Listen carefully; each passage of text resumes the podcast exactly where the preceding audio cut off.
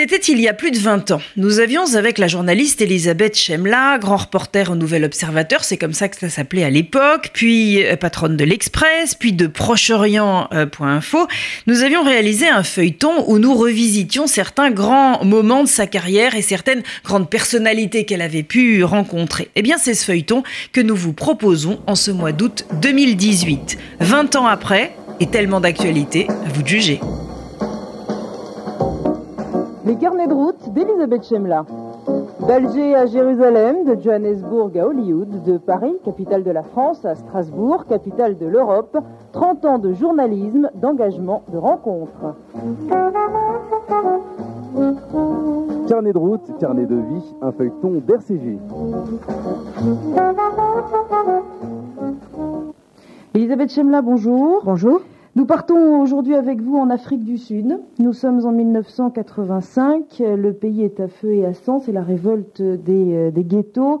Euh, Peter Botha, qui est le président sud-africain de l'époque, vient dans un discours à Durban de réaffirmer euh, très clairement sa politique de, l'apartheid. Et Desmond Tutu, le premier évêque noir de, Johannesburg, prix Nobel de la paix, déclare J'entends déjà le bruit de la catastrophe.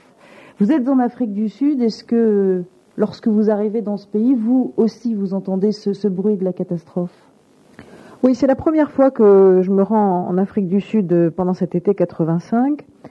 il est certain que, en débarquant à Johannesburg, et j'irai ensuite euh, au Cap et à, Port Elizabeth, euh, la situation que je trouve pour le nouvel observateur est une situation absolument explosive à ce moment-là. Euh, il y a un état d'urgence euh, qui est décrété dans tout le pays parce que tous les ghettos sont en, sont en ébullition. Et il n'y a pas de doute que le premier sentiment que l'on a, euh, qui sera un peu corrigé par la suite, est que la guerre civile est à peu près inévitable entre les blancs et les noirs, tellement la, la violence blanche qui paraît extraordinairement anachronique à ce moment-là, euh, tellement cette violence blanche est, est, forte et semble arriver au point limite de, de l'acceptation de la part des Noirs. Alors justement, parlons de cette, cette violence euh, blanche. Elle est dans les textes essentiellement. Ce qui est très frappant quand on débarquait en Afrique du Sud à cette, à cette époque-là, c'est que c'est probablement le seul régime du monde où euh, le racisme, au sens le plus, le plus fort du terme, le plus, le plus violent, le plus agressif, est inscrit dans les institutions, les textes législatifs et la constitution d'un pays. Au fond, tel que ça se passe en Afrique du Sud à ce moment-là et depuis déjà plusieurs décennies, euh, c'est le seul endroit de la planète où on peut retrouver ce que l'Allemagne nazie avait euh, proposé à ses, à ses citoyens euh, et, euh, et, avait instauré sur ses propres sur ses propres territoires. Et ça, si vous voulez, c'est un c'est un choc sans précédent parce que les, les, les, reporters sont habitués à voir partout des, des affrontements tribaux, des guerres pour des raisons économiques, pour des raisons religieuses, pour de multiples pour de multiples causes. Mais la rencontre avec euh, un racisme extrême institutionnel est quelque chose qui réellement euh, m'a révolté à un point euh, inimaginable. Je, C'était très simple, je ne pouvais pas accepter. Et j'ai eu le sentiment à ce moment-là, car c'était, je le répète, la première fois que j'y allais, que aussi souvent que je reviendrai, tout ce que j'essaierai d'écrire serait pour dénoncer ce, ce système et pour euh, essayer d'aider d'une façon ou d'une autre euh, les Noirs sud-africains qui étaient victimes de ce régime d'apartheid. Vous découvrez également, euh, en vous rendant sur place, la pauvreté, mais pas la pauvreté ordinaire, la pauvreté extrême, endémique. Oui, mais je vais vous dire, c'est pas la pauvreté qui est, qui est la plus frappante, parce que là encore, la pauvreté, les reporters ont l'habitude de, de la voir partout dans le monde, hélas. Ce qui était beaucoup plus, beaucoup plus choquant, euh, jusqu'à l'intolérable, comme je vous le disais tout à l'heure, c'est vraiment ce système de ghetto. ce système de ghetto qui euh, euh, était même un système de ghetto superposé, c'est-à-dire il y avait le, le, ghetto noir à la lisière euh, des villes blanches, et puis il y avait un deuxième ghetto noir qui était les homelands, c'est-à-dire les, les, poches, je dirais, d'autonomie entre guillemets, bien entendu, qui n'était qu'une façon de les, de les parquer, les poches d'autonomie territoriale conférées à des, à des tribus noires un petit peu partout sur le territoire sud-africain. Et ça, c'était euh, quelque chose de, là aussi encore, d'insupportable. Par exemple, euh, je me souviens la première fois que je suis arrivée à Johannesburg, euh, j'ai vu vers la gare de Johannesburg et vers la gare des autobus, chaque soir, à la fin de l'après-midi, des, des, queues absolument interminables de noirs avec un, un, certain visage que je connaissais bien puisque c'était celui que j'avais vu en Algérie euh, longtemps, longtemps avant, euh, qui était ce visage de, de, peur. Il fallait immédiatement rentrer chez soi dans les ghettos et ces foules s'entassaient pour euh, pour aller vers leur leur petite leur petite cahute où elles étaient parquées. Et puis j'ai rencontré tant et tant de noirs qui me montraient leur leur passe. Et le passe, qu'est-ce que c'était? C'était une sorte de de permis de de circuler dans un rayon de quelques kilomètres et pour quelques heures seulement en dehors du ghetto, c'est-à-dire que les Noirs sud-africains, chez eux, n'avaient même pas le droit de libre circulation. On a beaucoup de mal à imaginer aujourd'hui ce que, ce que tout ça euh, représente. Et puis, euh, et puis j'ai vu euh, aussi des, des, des rafles d'enfants à la sortie des écoles, faites par des, des policiers blancs. Et quand on voit des enfants raflés à la sortie, à la sortie des cours dans, dans un ghetto, là aussi l'ébranlement euh, est extrême. Et en tous les cas, ça me permet de dire euh, aujourd'hui, quand euh, on assiste à ce procès Papon qui se déroule à Bordeaux, où l'on se pose la question de savoir si Papon savait ou ne savait pas. Eh bien, pour avoir assisté à des rafles d'enfants à Soweto, je peux vous dire qu'à moins d'être tout à fait, me semble-t-il, anormalement constitué, ce n'est pas la question qui se pose. Parce que que l'on sache ou que l'on ne sache pas ce que des enfants qui sont embarqués comme ça deviennent ensuite est totalement secondaire par rapport au fait que l'on sait, que l'on voit, et évidemment plus encore si l'on signe l'ordre de le faire, que l'on va emmener des enfants de toute façon vers la violence, au moins vers la violence, si ce n'est vers la mort. Tout ça, c'était des spectacles extrêmement difficiles et euh, c'est vrai que j'ai considéré toute cette période où je suis allée en Afrique du Sud un peu comme une période de, combat. Comment est-ce que vous expliquez, Elisabeth Chemla, euh, euh, que à cette période-là, en tout cas, les Noirs n'osent pas porter leur colère dans les quartiers blancs? Est-ce que l'apartheid est à ce point-là ancré dans les esprits, dans les mentalités?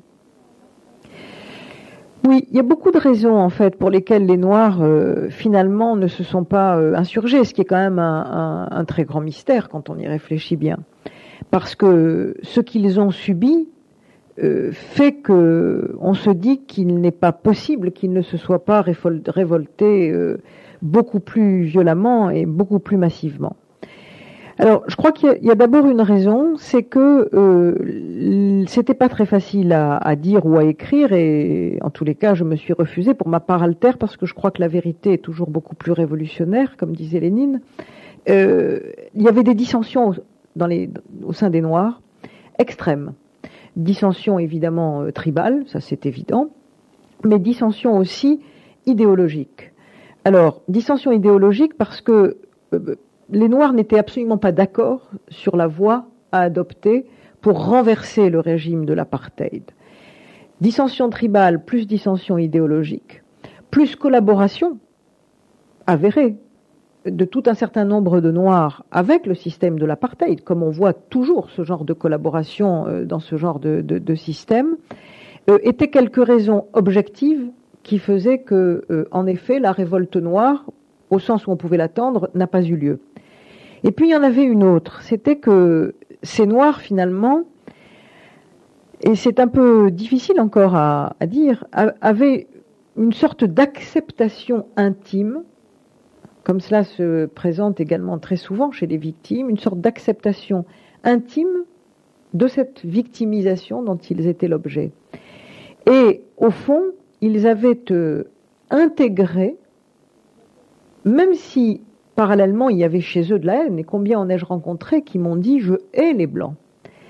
Mais ils avaient intégré le fait qu'ils étaient inférieurs, qu'ils étaient parqués et qu'ils devaient servir, voire mourir en servant. C'est un, des, comportements humains les, plus étranges et les plus, et les plus déroutants. On l'a vu dans d'autres périodes de l'histoire, euh, ailleurs, sur, euh, ailleurs sur, le, sur la planète. Et c'est vrai que quand on est confronté à ça, euh, on est pris soi-même d'une sorte, d'une sorte de rage, encore qu'on n'ait évidemment aucune leçon à donner à ceux qui, qui subissent. Mais je sais que pour moi, ça a été la, ça a été la, la grande, la grande interrogation, jusqu'à ce que je comprenne en fait quelle était la force personnelle de Nelson Mandela, le, le, leader mythique de l'ensemble de ces Noirs euh, sud-africains. Et je crois que le poids de Mandela était également celui de Desmond Tutu aussi, par exemple. Mais le poids de Mandela était déterminant dans, cette, euh, dans ce comportement. De la même façon d'ailleurs que tout le poids des, des religieux, c'est-à-dire du clergé noir, a été très important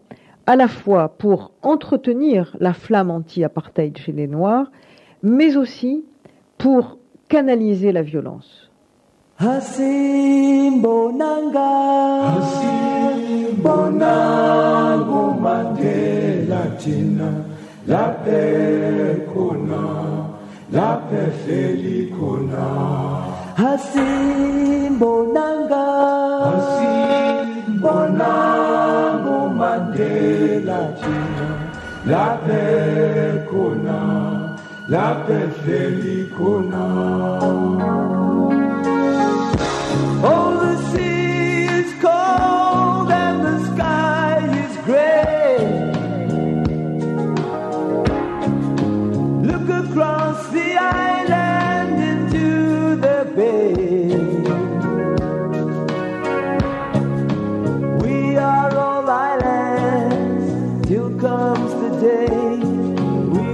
The burning water.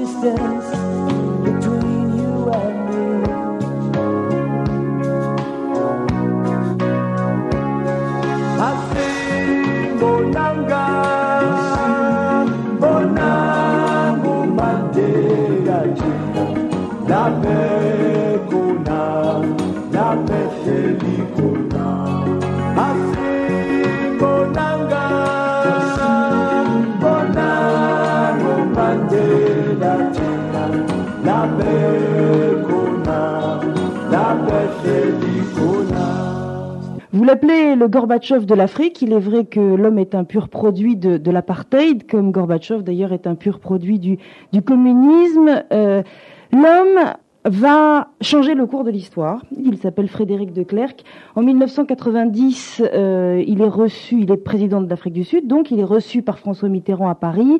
Et dans le Nouvel Observateur, vous retracez le parcours de, euh, cet homme. Est-ce que, euh, selon vous, son action est politique ou profondément morale? Je crois qu'elle est politique essentiellement. De euh, vient, comme vous le disiez tout à l'heure fort justement, vient du système. Il est lui-même un fils de l'apartheid. Il a vécu comme tous les enfants blancs euh, africanaires aisés de la bourgeoisie sud-africaine, euh, c'est-à-dire euh, l'uniforme d'écolier, le, le tennis, le, le polo, les, les gazons, euh, les gazons anglais, et il n'a jamais su ce que c'était qu'un un noir, euh, sauf sans doute euh, ceux et celles qui servaient chez lui. Puis il a, il a eu un parcours politique euh, à l'intérieur des institutions afrikaners. Qu'est-ce qui se passe euh, en 1989 Euh, C'est lui qui manifestement, parce que c'est un homme qui a à la fois beaucoup d'équilibre intellectuel, qui a incontestablement du prestige, une aura, qui est choisi pour succéder à, à Botha, qui d'ailleurs ne va pas s'en aller si facilement. Il faudra à peu près six mois pour que euh, l'homme qui a tellement incarné l'apartheid euh, euh, rentre, rentre chez lui. Donc de Klerk euh, fait un constat. Le constat, c'est quoi? C'est que autour de lui, tous les anglophones qui tiennent principalement les richesses minières, l'or, le diamant, sont considérables, comme vous le savez, sont partisans de la fin de l'apartheid.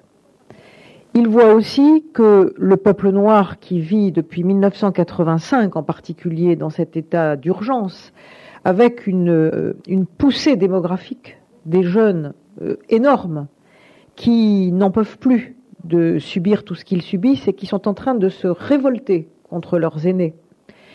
Euh, donc il voit que du côté des Noirs, la révolte gronde. Nous parlions tout à l'heure d'une guerre civile potentielle. Et puis, euh, lui-même fait une analyse du contexte international.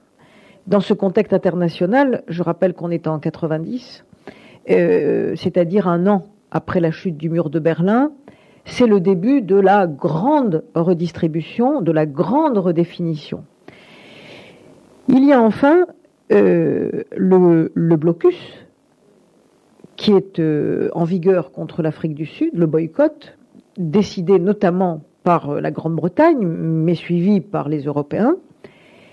Par conséquent, euh, de Klerk est obligé de faire une analyse, qui est d'ailleurs celle que font tous ceux que j'appelle les syndics de faillite de cette histoire contemporaine. Ça a été Adolfo Suarez en Espagne pour l'après-franquisme, euh, Gorbatchev évidemment en Union soviétique et de Klerk en Afrique du Sud. Donc, il fait une analyse qui est que il doit lui-même, qui a la légitimité pour le faire, comme toujours, seul un homme qui vient du système, qui a démontré dans ce système sa loyauté, ses capacités, peut dire à ses troupes, ou en tous les cas à la partie de ses troupes qui, a fait le système en question, eh bien maintenant, il faut arrêter, il faut le démanteler et il faut opérer une transition vers autre chose. Et c'est vrai que De Klerk va le réussir exceptionnellement bien, euh, comme d'ailleurs Gorbatchev et comme Adolfo Suarez. Qu'est-ce que je veux dire en disant extrêmement bien? C'est-à-dire avec le minimum de violence possible, avec euh, le minimum de morts possible. Ces hommes-là, comme De Klerk, sont des euh, politiques qui font l'histoire en défaisant l'histoire. Ça s'appelle une révolution. Je ne vois pas comment on peut dire autrement.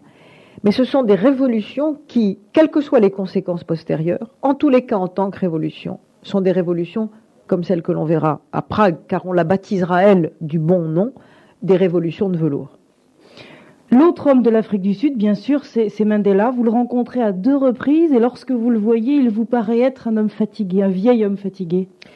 Oui, Mandela est très, est très, euh, est très troublant euh, quand, euh, quand il sort de, de prison. Il faut voir que quand il sort de, cette prison de, de Poulsmore, à côté du, du Cap, c'est un homme qui vient de passer 25 ans à casser des cailloux dans des conditions de détention dans son pénitencier euh, très très très très dures. En tous les cas, jusqu'à la dernière période, puisque dans la dernière période, il avait à sa disposition des téléphones, des fax qui lui ont permis de mener sa propre transition vers la démocratie avant même d'être d'être libéré. Alors il a l'air quoi? Il a l'air de, il a l'air en fait exactement de qui il est, puisque vous savez que que Mandela est un, un chef de clan africain. Euh, et il a vraiment l'air, avec ses cheveux crépus blancs, euh, cette espèce de masque qui n'appartient qu'à lui, qui est fait à la fois euh, d'une extrême tendresse, d'une très grande euh, détermination, et dans la bouche d'une sorte de, de pli d'amertume. Et quand il sort de prison au Cap par une journée absolument magnifique, avec des foules en délire comme, euh, comme réellement, euh, sauf peut-être à la porte de Brandebourg euh, en 89, comme on a quand même très rarement vu dans, dans, dans l'histoire contemporaine, il sort comme un, comme un, un- un vieux guerrier qu'il est resté, comme un vieux chef africain fatigué. Alors, évidemment, il y a toutes les raisons du monde pour qu'il le soit. Mais euh, ce qui m'avait beaucoup frappé, car nous avions eu l'occasion de- d'être réunis autour de lui, un certain nombre de journalistes de la presse internationale, juste après euh, sa sortie de prison, le lendemain, sous un énorme et magnifique euh, arbre tropical dans le jardin d'une maison où il avait passé 24 heures. C'était en effet le fait qu'on voyait que cet homme qui, savait ce qu'il attendait, évidemment, c'est-à-dire le démantèlement de l'apartheid, c'est-à-dire ce long chemin vers la réalisation enfin de ce qui était le slogan des Noirs sud-africains, un homme, un vote, et ce qui arrivera en effet par la suite. Donc cet homme était là et n'avait qu'une seule envie, c'était de, de retourner à Soweto, c'est-à-dire chez lui, dans son township, dans son ghetto. Et la veille, j'étais allée euh, devant cette petite maison euh, qui était la sienne, euh, qu'on appelle là-bas les boîtes d'allumettes, parce que c'est euh, 5 mètres sur 4, avec un tout petit toit de, de, briques rouges. Et c'est vrai que alignées comme ça, les unes à côté des autres, ces, ces maisons donnent le sentiment d'être une boîte d'allumettes. Et je crois que je me souviendrai toujours de la folie, la folie qui était faite de chants, de danse, auxquels d'ailleurs j'ai moi-même participé, parce qu'on attendait Mandela. Et Mandela voulait retourner là, parce que il savait que quel que soit le destin national qu'il attendait, et l'erreur que j'ai commise a été de penser ou de croire, parce qu'il avait l'air un peu fatigué, que euh, renoncerait peut-être à être l'homme du démantèlement de, l'apartheid et de la démocratie en Afrique du Sud. Donc il savait que, au-delà de, de, de ce qu'il attendait, il lui fallait renouer avec les siens, avec son endroit, pour bien montrer que euh, Soweto, Soweto, symbole de l'apartheid, ne l'avait pas euh, attendu pour rien. Et c'était euh, c'était magnifique. Adolfo Suarez, vous en parliez tout à l'heure, c'est lui que nous retrouverons aux côtés de Juan Carlos dans notre prochain épisode.